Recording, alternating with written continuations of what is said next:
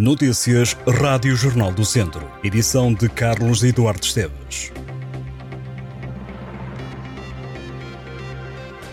E é na tarde desta Sexta-feira Santa que o futebol distrital vive muitas emoções no que diz respeito à luta pelo título da Divisão de Honra. São três os jogos agendados para esta sexta-feira.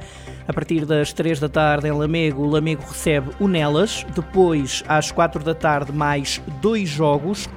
Nespreira, Lamelas e Penalva do Castelo, Mangualde. O Sinfãs Oliveira de Frades está agendado para amanhã, sábado de Aleluia, às quatro da tarde. Sexta-feira Santa é dia de procissão do enterro do Senhor em Viseu. O momento religioso tem cortejo a começar na Igreja dos Terceiros e a terminar na sede de Viseu. Esta é a procissão já com tradição na Páscoa em Viseu, evoca a morte e a despedida física de Jesus Cristo. A procissão começa às nove da noite, percorre algumas ruas da cidade de Viseu rumo ao centro histórico da cidade. E em Viseu também, esta sexta-feira santa, há um concerto na Igreja Nova.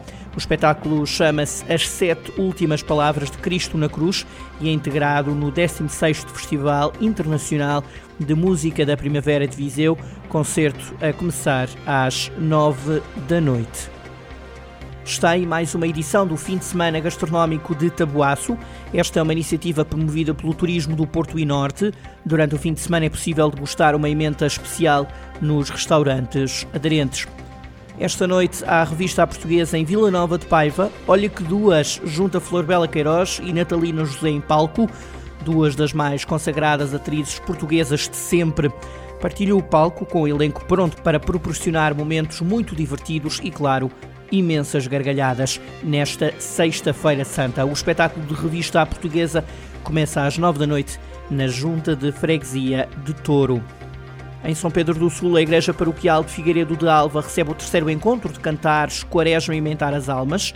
Começa às nove e meia da noite desta sexta-feira e participam vários grupos da região. Por Viseu, no Museu do Quarto, há uma nova exposição temporária, chama-se Quimeras. Está aberta ao público até ao dia 7 de maio e tem entrada livre. A mostra é da autoria do fotógrafo da região, Hugo Ferreira. A ideia surgiu durante os confinamentos da pandemia. Devido às restrições, o autor resolveu criar várias composições com recurso a fotografias que já existem no portfólio.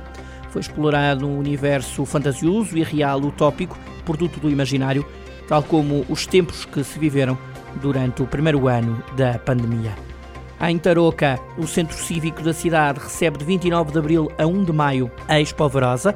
É uma iniciativa inédita que quer dar a conhecer o Conselho do Norte do Distrito. A mostra é organizada pelo município, vai promover o território durante três dias e afirmar-se como um evento de referência para a promoção dos produtos locais. Este é um certame que vai dar palco aos empresários, aos produtores, dando a conhecer a gastronomia, o alojamento e a restauração. A autarquia promete ainda atuações de grupos culturais e atividades desportivas.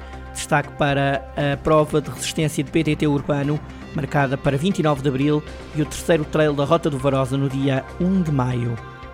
Estão abertas as inscrições para o Festival Internacional de Cinema Ambiental da Serra da Estrela, que decorre em Ceia, na Guarda, de 6 a 14 de outubro.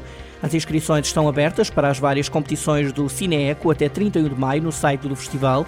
Podem concorrer filmes e documentários de longa, média e curta-metragem para várias secções competitivas nacionais e internacionais e para o panorama regional, assim como séries e reportagens de televisão nacionais e internacionais. O Festival Internacional de Cinema Ambiental da Serra da Estrela quer promover e valorizar a ecologia e as boas práticas através do cinema e do documentário nacional e internacional.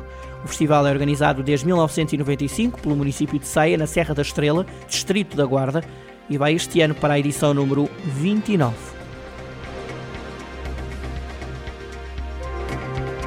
Estas e outras notícias em jornaldocentro.pt.